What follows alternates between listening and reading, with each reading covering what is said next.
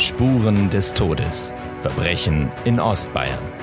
Der True Crime Podcast der Mittelbayerischen Zeitung. Wir beleuchten Taten, die aufgeklärt sind und Fälle, bei denen der oder die Täter bis heute nicht gefasst wurden. Was geschah? Wer waren die Opfer und wer die Täter? Fragen, denen wir mit Reportern, Ermittlern und Fachleuten nachgehen wollen. Hallo und ganz herzlich willkommen zur ersten Folge unseres True Crime Podcasts. Mein Name ist André Baumgarten. Ich bin Redakteur der Mittelbayerischen Zeitung und seit 1998 als Journalist tätig. Gemeinsam mit Gästen und Kollegen beleuchten wir in diesem Format regelmäßig große Kriminalfälle, die über die Grenzen Ostbayerns hinaus für Schlagzeilen sorgten. Natürlich werden dabei die Namen aller Opfer anonymisiert aber wir nennen die realen Schauplätze. In unserer ersten Folge geht es um ein beispielloses und besonders kaltblütiges Verbrechen, bei dem vier Männer im Kugelhagel von zwei geflüchteten Straftätern ihr Leben verloren. Zwei weitere Menschen wurden schwer verletzt und das Leben einer jungen Frau geriet in der Folge völlig aus den Fugen. Ein Fall, der damals ganz Deutschland bewegte und der sich am 18. November 2019 zum 30. Mal jährt. Die Blutnacht von Laber. Was die Menschen in dem kleinen Ort im Landkreis Regensburg höchstens aus dem Fernsehen kannten, wurde in dieser Nacht blutige Realität. Die Geschichte von Laber wurde an diesem Tag neu geschrieben und es hätte jede andere Stadt treffen können.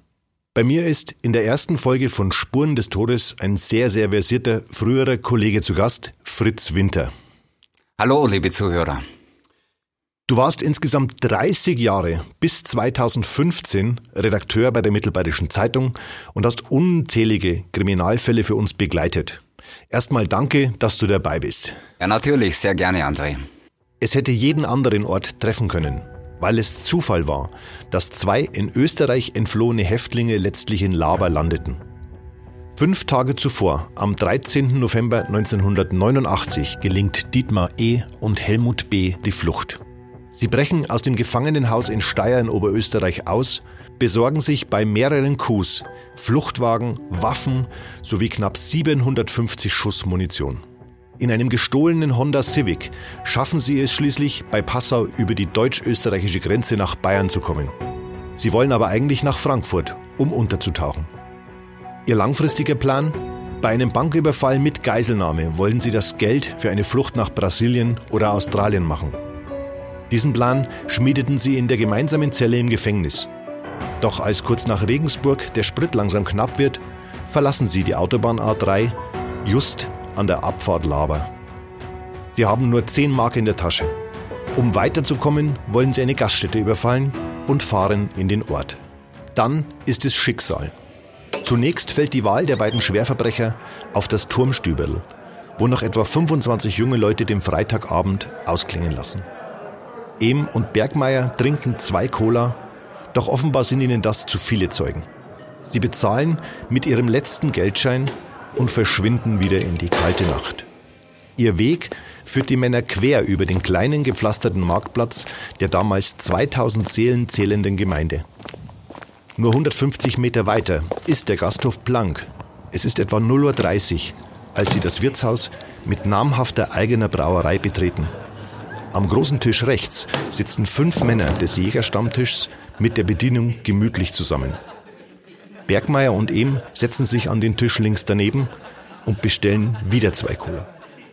Nach einigen Minuten setzen sie ihren Plan um. Die geladenen Pistolen auf die Gesichter der anderen Gäste gerichtet. Polizeistund. Raubüberfall, Geld am Tisch. Neunmal drücken die Täter mit ihren Glock L17 Parabellum 9 mm ab. Sie schießen die sechs Gäste im Gasthaus Blank erbarmungslos nieder.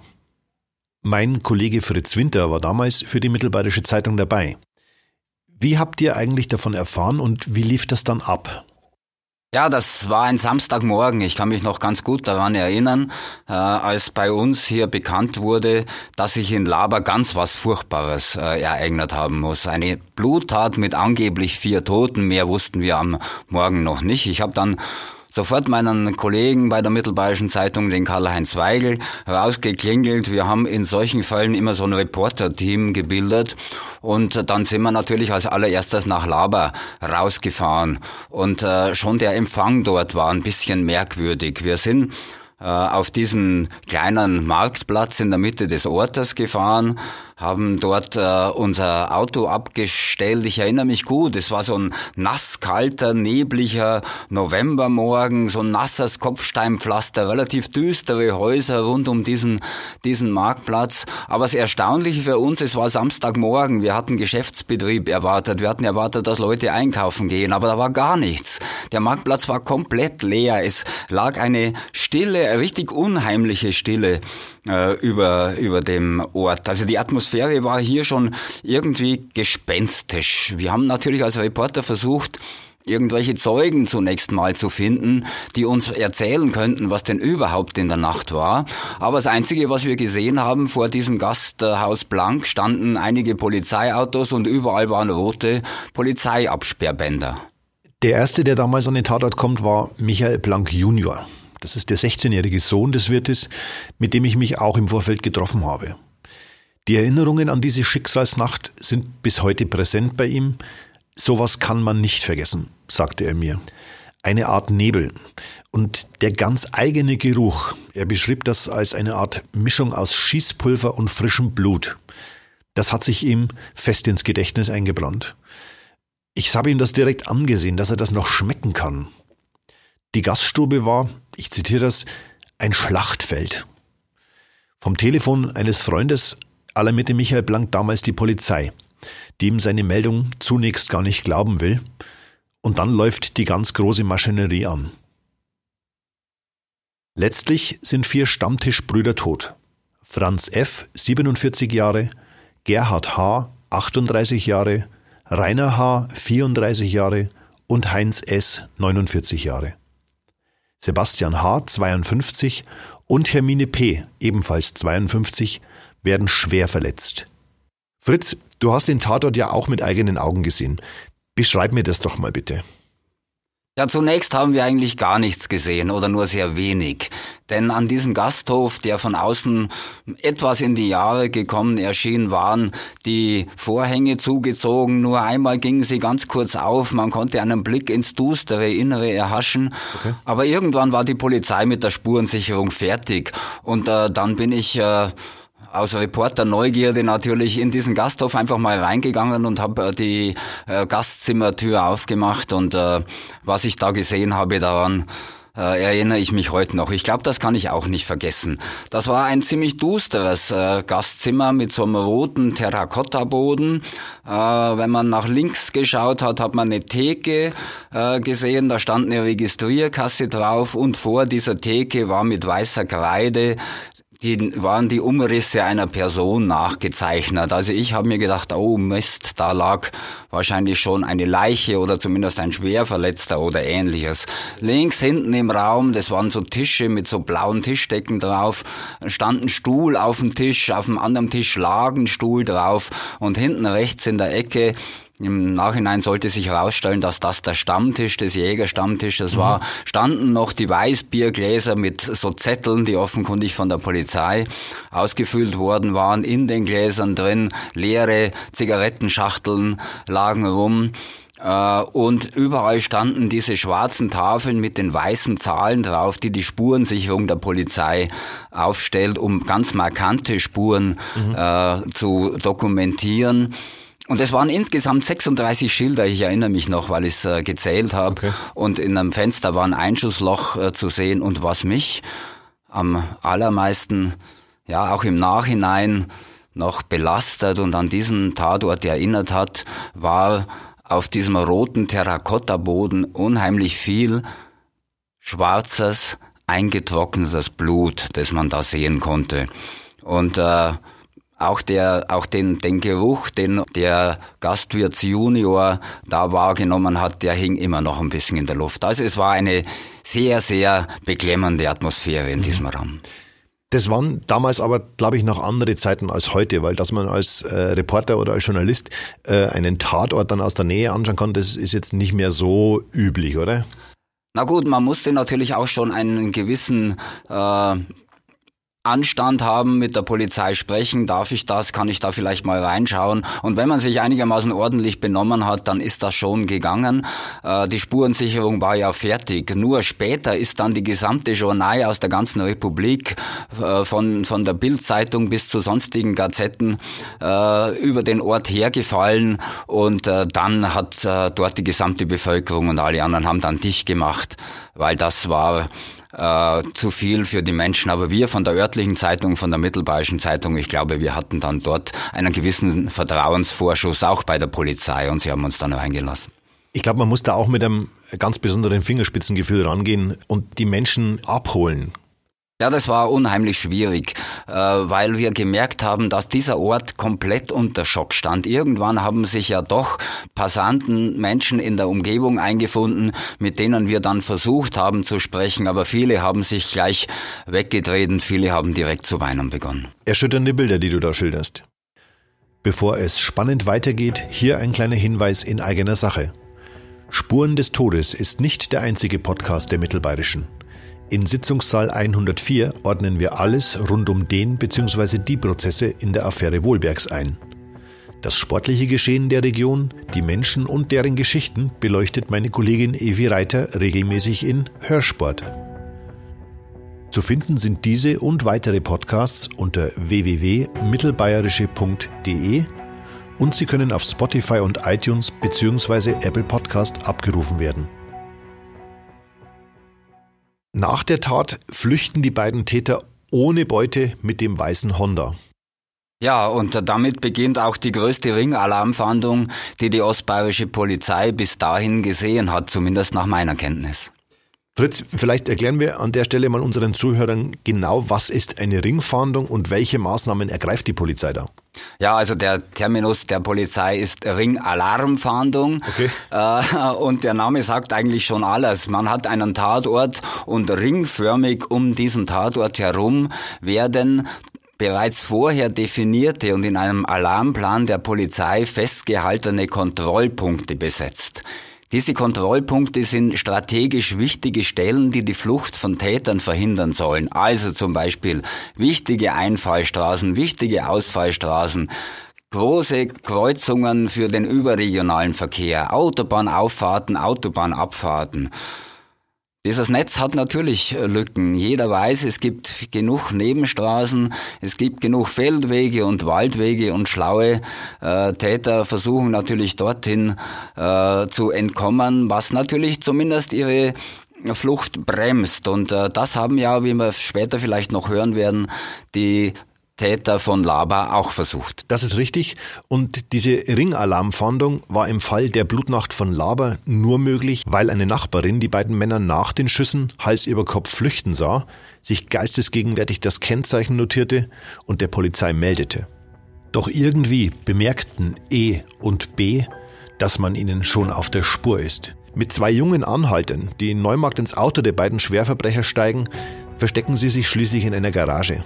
Als die Polizei die etwas unübersichtlichen Gebäude umstellt hat und zugreift, sind sie aber schon über alle Berge, denn die Garage hat eine Hintertür. Durch Gärten und Wiesen fliehen sie zu Fuß durch Neumarkt und verstecken sich schließlich in einer Scheune unweit der Burgruine Wolfstein und harren dort den ganzen Tag aus. Ja, genau. Äh, das war natürlich schon etwas äh, skurril, was da vorgefallen ist. Äh, die Täter wollten sich ja um diese Ringalarmfahndung herumdrücken und sind über Nebenstraßen gefahren, aber da war doch ein Polizeifahrzeug und das ist, hat gewendet und ist hinter denen hergefahren und deswegen haben sie die beiden Anhalter aufgenommen. Übrigens ein Polizeipraktikant und sein Freund, der ebenfalls zur Polizei gehen wollte.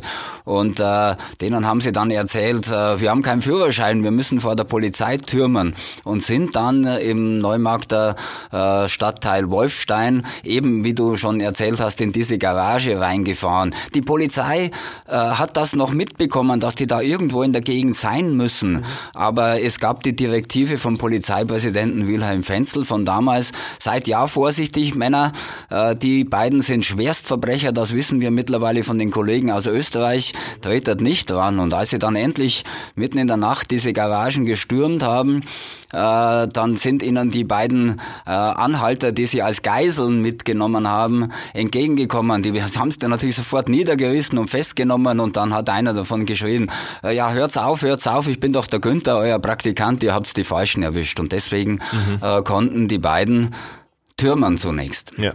Wie ging's dann weiter?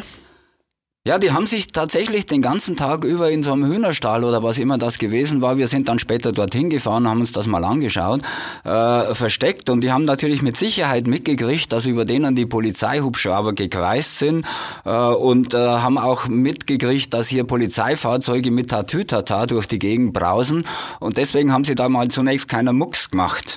Äh, sie wollten ihre Flucht, was ja äh, aus ihrer Sicht Sinn macht, nachts fortsetzen, haben sie sich bessere Chancen ausgerechnet. Aber als es dann Abend wurde, hat sie der Hunger und wahrscheinlich auch der Geldmangel äh, aus ihrem Versteck rausgetrieben und was diese Berufsverbrecher am besten können. Sie haben natürlich sofort äh, einen Einbruch in das nächste Haus äh, verübt, hier unterhalb dieser Burgruine Wolfstein und waren zunächst verblüfft, denn es war nämlich niemand zu Hause. Mhm. Es hat aber gar nicht lange gedauert.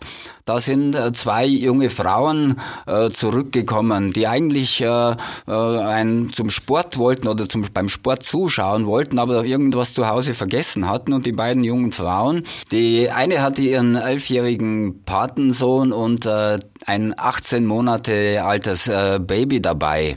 Und äh, dann haben natürlich die beiden Schwerverbrecher sofort die Waffen auf die jungen Frauen gerichtet und äh, es war klar, so haben wir nachher recherchiert, die wollten zumindest eine der Frauen mit dem Kind als Geisel nehmen. Okay. Und äh, eine der beiden Frauen hat sich strikte geweigert. Die hat gesagt, ihr könnt mich ja auf der Stelle erschießen, ich gehe mit euch nicht mit.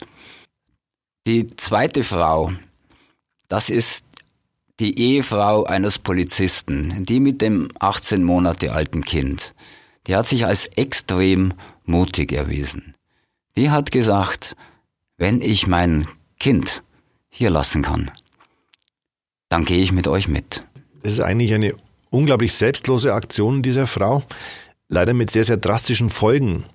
Denn nicht nur, dass E und B auf einem Rastplatz bei Erlangen über sie herfallen, die damals 26-Jährige bezahlt am Ende einen ganz bitteren Preis für ihren Mut. Die Ehe mit dem Polizisten zerbricht und der Kontakt zu ihrem Sohn, den sie eigentlich schützen wollte, reißt ab, weil sie ihn nicht mehr lieben konnte. Das kam später in der Gerichtsverhandlung zur Sprache. Aber zunächst mal weiter. Wie hast du das damals erlebt? Wie lief diese weitere Suche nach den Tätern ab? Ja, also tagsüber saßen wir als Reporter natürlich äh, ziemlich auf dem Trockenen. Wir haben, außer dass eine Riesenfahndung der Polizei lief, nicht recht viel mitgekriegt, was sich denn tut.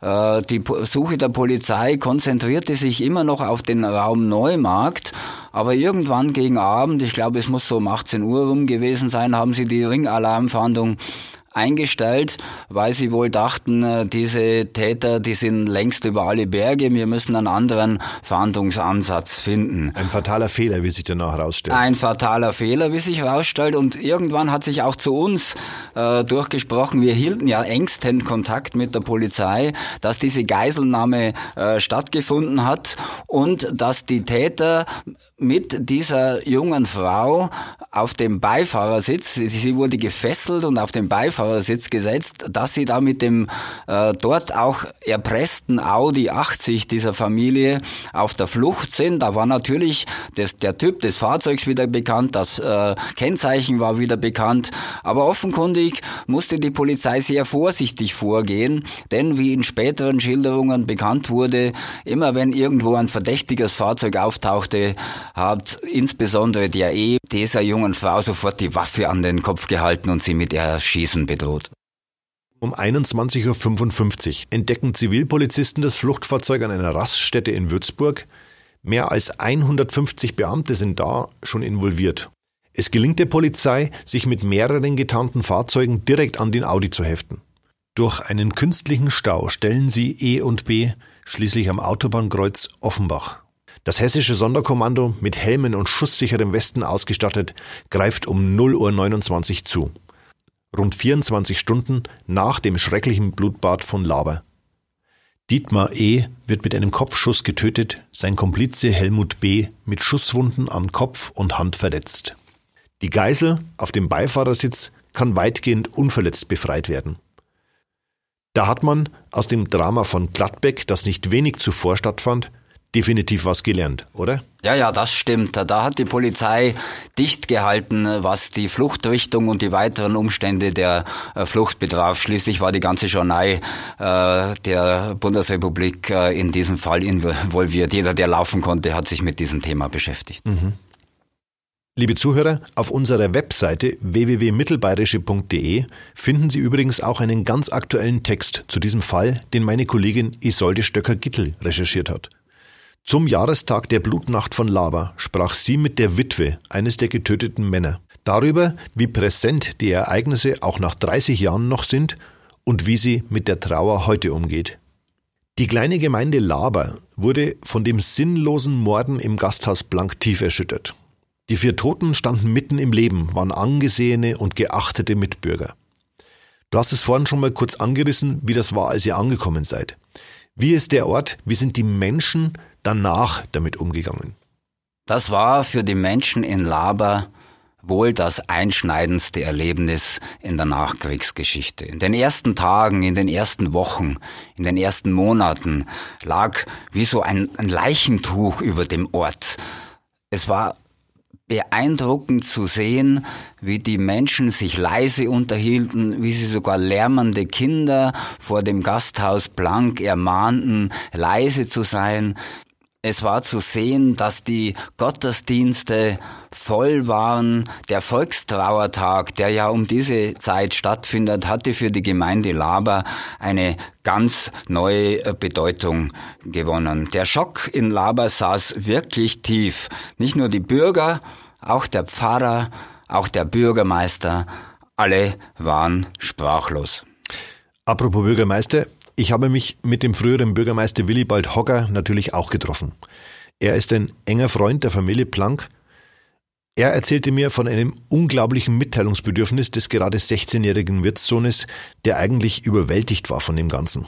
Ich zitiere, meine allererste Sorge galt eigentlich dem Jungen, als ich dahin kam. In der Wohnung eines Freundes in der Nähe gelingt es ihm, den Jugendlichen einzufangen und abzulenken, der zuvor grausige Bilder sehen musste. Aber auch Hogger musste damals ganz schnell lernen. Erst wenige Wochen zuvor war er als Bürgermeister der Gemeinde Laber gewählt worden. Den Umgang mit Medien aus ganz Deutschland lernte er, so beschrieb er das bei mir wörtlich, auf die ganz harte Tour. Er kannte natürlich alle Opfer und auch die Verletzten. Er beschreibt es ebenfalls als Schockstarre, in der der Ort eine ganze Zeit lang war. Auch Wochen nach der riesigen Trauerfeier und der Beerdigung im Ort das war einer der schlimmsten Momente für mich, hat er mir erzählt. Und heute? Die Geschehnisse vom 18. November 1989 sind nach 30 Jahren vielleicht etwas blasser geworden. Ich zitiere wieder, aber vergessen wird man das nie. Für all dieses Leid sind zwei, das kann man sagen, Schwerstverbrecher verantwortlich. Fritz, ihr habt damals sehr viel recherchiert. Was waren das für Typen? Ja, wir haben natürlich als allererstes versucht, unsere Kontakte nach Österreich spielen zu lassen, um überhaupt etwas über die Täter herausfinden zu können. Und schön langsam kristallisierte sich ein Bild heraus. Generell kann man sagen, dass beide Täter als unheimlich brutal einzuschätzen waren. Beide hatten eine langjährige kriminelle Karriere hinter sich und beide sind aus dem Gefängnis ausgebrochen, der Dieter E. siebenmal und der Helmut B. mindestens einmal. Vielleicht erstmal zum Helmut B. Was wir herausgefunden hat, ähm, er ist ein sogenannter Berufsverbrecher, trinkt, ist brutal und später hat er vor Gericht seine schwere Kindheit angeführt. Er soll einen prügelnden Vater gehabt haben. Er sei nach der Geburt emotional vernachlässigt worden. Er hatte Sprachstörungen, war Bettnässer bis zum Alter von 15 Jahren und er hat sich später seine Erfüllung in einer kriminellen Karriere gesucht. Auch seine Bestätigung, also so eine Ersatzbestätigung dafür, dass er nie anerkannt worden ist? Richtig. Äh, er lehnte immer Autoritäten ab. Er empfand eine Lustbefriedigung äh, durch Straftaten. Wichtig für ihn waren teure Kleider, Schmuck, schnelle Autos, Waffen. Er hat sich die Zukunft als Gangster selbst gewählt. Er wollte ein starker Mann sein. Und äh, er hat ja viele Einbrüche hinter sich, Körperverletzungen, schwere Körperverletzungen und wurde insgesamt achtmal verurteilt. Und der Dieter E., der erschien mir eigentlich äh, als der als die treibende Kraft hinter dem Ganzen, vielleicht der, der noch mehr kriminelle Energie entwickelt hatte. Äh, über den hat man äh, nicht ganz so viel auf die Schnelle rausfinden können, aber offenkundig auch hat er mit 17 Jahren schon seine eigene Mutter damals verprügelt, so dass sie äh, ins Krankenhaus äh, musste hat äh, seine dreijährige Tochter mal als Geisel genommen, als seine Freundin ihn äh, verlassen wollte. Und vor allen Dingen galt er in Österreich schon als der Ausbrecherkönig. Ich habe es ja gesagt, siebenmal ist er geflohen und zum letzten Mal auf die ganz klassische Tour zusammen mit dem B. Der hat sich, ich weiß nicht, ob in einem Kuchen oder auch ganz klassisch, eine Pfeile in den Knast einschmuggeln lassen, hat die Gitter äh, durchgesägt und äh, anschließend, wie es halt so klassische Ausbrecher machen, Bettlaken aneinander geknotet, ist auf dem Vordach runtergeklettert und dann über den Blitzableiter nach unten und ist getürmt. Das klingt fast wie ein bisschen so ein schlechter Film. Ja, das äh, klang auch für uns in der Recherche damals so, aber uns wurde die Dimension klar. Hier haben wir es nicht mit einfachen Kriminellen, sondern mit schwersten und mit schweren Gewaltverbrechern, mit brutalen Gewaltverbrechern zu tun. Wenn ich mich recht entsinne, Dietmar E. hätte sozusagen noch vier Jahre absitzen müssen. Der war zu neun Jahren verurteilt worden, als sie ausgebrochen sind. Er musste sich am Schluss für die Tat ja nicht mehr verantworten, weil er erschossen worden ist. Ein Beleg, dass Helmut B. wohl nicht der starke Mann war, zeigte sich am 24. November, wenige Tage nach seiner Festnahme. In der vierten Vernehmung legt er eine Generalbeichte ab. So wird das damals genannt. Kurz zuvor hatte er noch versucht, sich selbst zu töten. Das war übrigens nicht der erste Selbstmordversuch, er hatte schon drei weitere vorher hinter sich. Es dauert knapp über ein Jahr, bis das Gerichtsverfahren angesetzt wird. 1500 Seiten umfassen die Ermittlungsunterlagen in zahllosen Aktenordnern. Angesetzt wird die Verhandlung schließlich auf vier Tage kurz vor Weihnachten. Ab dem 17.12.1990, dann aber am Schluss doch einen Tag mehr, werden 26 Zeugen und sieben Sachverständige gehört. Was war damals Inhalt der Verhandlung? Man konnte ziemlich schnell eine Strategie der Verteidigung erkennen. Nachdem ja der E bei der Festnahme erschossen worden war, versuchte die Verteidigung den Helmut B als Mitläufer hinzustellen, der in der Gaststätte in Laber nicht gezielt auf die Menschen geschossen habe mit seiner Glock, äh, übrigens äh, eine Polizeipistole, die in Österreich ja von der Polizei verwendet wird.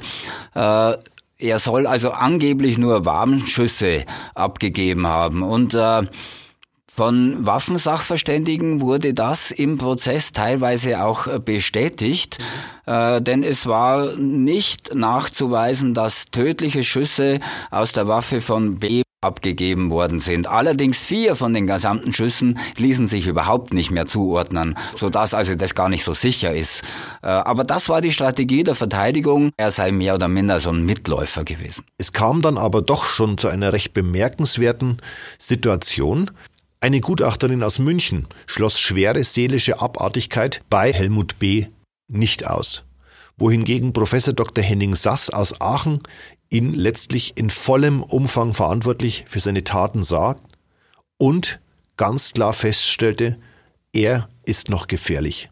Ja, wenn man den Prozess verfolgt hat, äh, dann neigt man auch zu der Auffassung äh, des Gutachters Professor Sass. Das klang insgesamt plausibler, schlüssiger. Die gesamte Vorgehensweise, der gesamte Tatumfang, äh, es lässt schon schließen, dass er ein wirklicher Gewalttäter ist und dass er auch anhaltend gefährlich äh, ist und das äh, diese anhaltende Gefährlichkeit, die der Gutachter hier attestierte, war ja auch wichtig für den späteren Urteilsspruch des Gerichtes. Da spielte, glaube ich, auch die Aussage der Geisel aus Neumarkt eine nicht unerhebliche Rolle.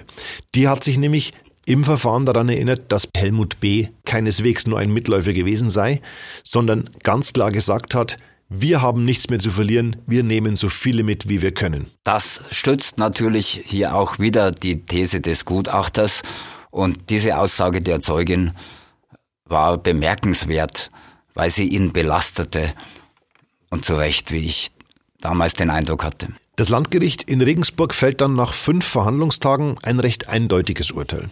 Helmut B. wird zu lebenslanger Haft mit anschließender Sicherungsverwahrung verurteilt für und das muss ich tatsächlich ablesen, sechsfache versuchte schwere räuberische Erpressung, Bandendiebstahl, vierfachen Mord, zweifachen Mordversuch, Geiselnahme und zweifache Vergewaltigung. Wer mit einer Waffe dieses Kalibers aus dieser Entfernung schießt, handelt mit dem bedingten Tötungsvorsatz. Das erklärt Richter Herbert Breu in der einstündigen Urteilsbegründung. Wie hat er damals das Urteil aufgenommen?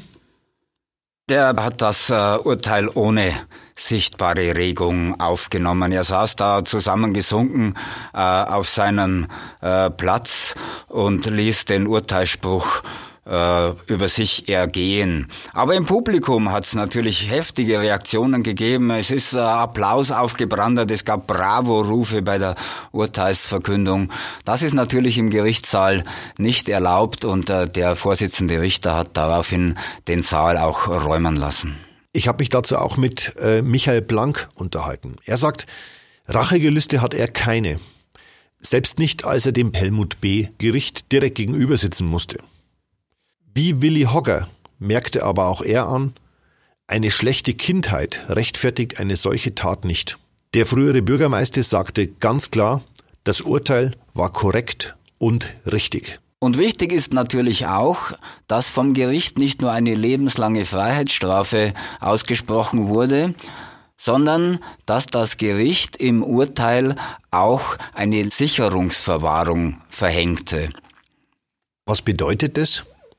Eine Sicherungsverwahrung äh, kann bei Erwachsenen im äh, Urteil ausgesprochen werden, es kann im Urteil vorbehalten werden oder diese Sicherungsverwahrung kann auch nachträglich angeordnet werden. Ähm, wenn zu erwarten ist, dass von diesem Straftäter auch in Zukunft schwerste Gewalttaten oder schwerste Sexualstraftaten ausgehen können. Das muss allerdings von einem Gutachter bestätigt werden, was in diesem äh, Fall ja geschehen ist. Diese Sicherungsverwahrung hat jetzt nichts mit der Freiheitsstrafe zu tun. Der Täter muss die Freiheitsstrafe zunächst absitzen und dann tritt die Sicherungsverwahrung äh, in Kraft und sie hat vor allen Dingen den Zweck, die Öffentlichkeit vor diesen Straftätern, die Allgemeinheit vor diesen Straftätern äh, zu schützen. Mhm. Diese Sicherungsverwahrung ist äh, zunächst unbefristet, aber es muss jährlich überprüft werden, ob sie noch angemessen ist oder ob sich Umstände ergeben haben, die eine Sicherungsverwahrung als nicht mehr gerechtfertigt erscheinen äh, lassen. Die Gründe für die Sicherungsverwahrung liegen sehr oft in der Psyche des Täters. Psychische Störungen liegen da sehr oft vor. Ich verstehe. Und liebe Zuhörer, wir haben das natürlich noch recherchiert. Der Mann ist noch immer eingesperrt. Er wird in der JVA in Straubing sicherungsverwahrt. Und damit sind wir auch schon am Ende unserer ersten Folge Spuren des Todes Verbrechen in Ostbayern angelangt. Wenn es Ihnen, liebe Zuhörer, gefallen hat, abonnieren Sie den Podcast gern und empfehlen Sie uns natürlich auch gern weiter. Wir haben noch weitere spannende Kriminalfälle parat, die wir in den nächsten Folgen für Sie näher beleuchten werden. Lieber Fritz, ich danke dir für deine Zeit und dass du uns an deinen Erinnerungen teilhaben hast lassen. Wir werden uns wiedersehen oder besser gesagt wiederhören. Sehr gerne habe ich das gemacht und äh, ich habe noch viele, viele weitere interessante Fälle im Kopf, die auch für unsere Hörer mit Sicherheit spannend werden können. Danke dir, machen Sie es gut, bis bald. Danke, tschüss. Spuren des Todes. Verbrechen in Ostbayern. Der True Crime Podcast der Mittelbayerischen Zeitung.